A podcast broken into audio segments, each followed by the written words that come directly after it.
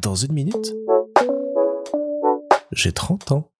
Salut, on s'était laissé il y a quelques épisodes sur cette heure de colle un peu disproportionnée de mon point de vue et une année de quatrième qui, si elle se déroulait plutôt bien malgré tout, amenait avec elle pas mal de changements. Le plus gros ayant été l'annonce faite par mes parents qu'après des années et des années à vivre dans le nord de la France, on allait déménager le sud-ouest. Cette année-là, mon papa et toute la famille du côté de mon papa a décidé de mettre en vente l'entreprise familiale et d'arrêter ses activités dans le milieu de la presse écrite. À partir de cet instant-là, ils avaient une page blanche sur ce qu'ils avaient envie de faire de leur vie par la suite et comme ils nous l'ont expliqué, ils n'avaient pas envie de rester dans une région où leur nom de famille était associé à une histoire, à une entreprise, à une sorte de renommée. Ils voulaient pouvoir repartir de zéro et ne pas avoir ce nom qui leur colle à la peau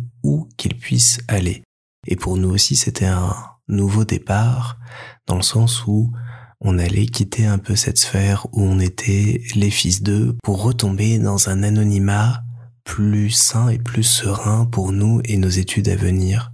Il est arrivé des vacances qui étaient celles de Pâques, me semble-t-il, donc à peu près à cette période de l'année où j'enregistre cet épisode des années et des années plus tard, où nos parents nous ont laissés chez mon oncle et ma tante, qui sont viticulteurs dans le Beaujolais, pour aller visiter plusieurs maisons dans le sud-ouest. Et surtout, après ce premier repérage, y retourner avec nous pour nous faire découvrir leurs petites trouvailles et leurs coups de cœur de ces vacances, j'en garde un souvenir euh, assez joyeux. C'était euh, vraiment une époque où on était très proche de nos cousines et euh, on a fait énormément de conneries, de grands jeux. On s'est amusé comme des fous. On a fait des bêtises par milliers. Je me souviens notamment de ma cousine Noriane qui, et je l'embrasse si elle écoute cet épisode, s'est brûlé la main assez fort en voulant vérifier si la plaque de la plancha était allumée. Et elle était allumée. Et puis c'était euh, l'époque où on était très fan de Fort Boyard et on organisait ce qu'on appelait des grands jeux. Donc c'était des journées avec euh, des activités sportives, des énigmes, tout ça dans un immense domaine, dans des caves, dans des champs, dans des forêts, dans des greniers, bref partout. Et ça comblait le petit cœur en moi qui aimait déjà les énigmes et les aventures comme ça à l'époque et qui adorait faire ça avec ses cousines et ses frères. C'était vraiment des vacances extraordinaire dont je garde un souvenir très ému.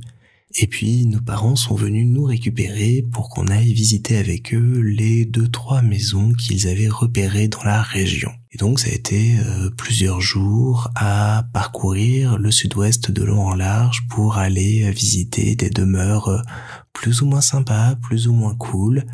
Et j'ai surtout une maison en mémoire qui me revient elle était perdue au fin fond de la route, fallait faire, je crois, 10 minutes à pied pour rejoindre l'arrêt de bus le plus proche et après 45 minutes pour aller dans la ville où on aurait notre collège, notre lycée, ce que était déjà pas très pratique sur le papier.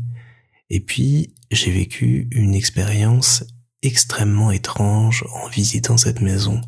En arrivant dans la chambre qui était la chambre des parents, j'ai ressenti tout d'un coup une espèce de sur le cœur et sur l'estomac, et j'ai eu le sentiment tenace qui s'était passé quelque chose d'horrible dans cette pièce.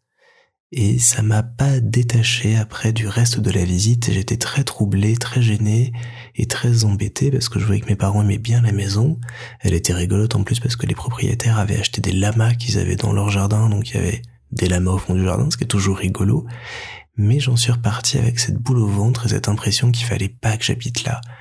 Et j'ai réussi à le dire à mes parents, qui ont tout à fait compris, qui ont tout à fait entendu, et on a continué comme ça nos visites, et on est arrivé un soir, alors qu'il faisait magnifique dehors, devant les grilles d'une maison. Mais pas vraiment une maison. Parce que quand j'ai passé le portail, que j'ai vu cet endroit, la première pensée qui m'est venue à l'esprit, c'est que waouh, on dirait Poudlard, je vais pouvoir faire des putains de trucs ici.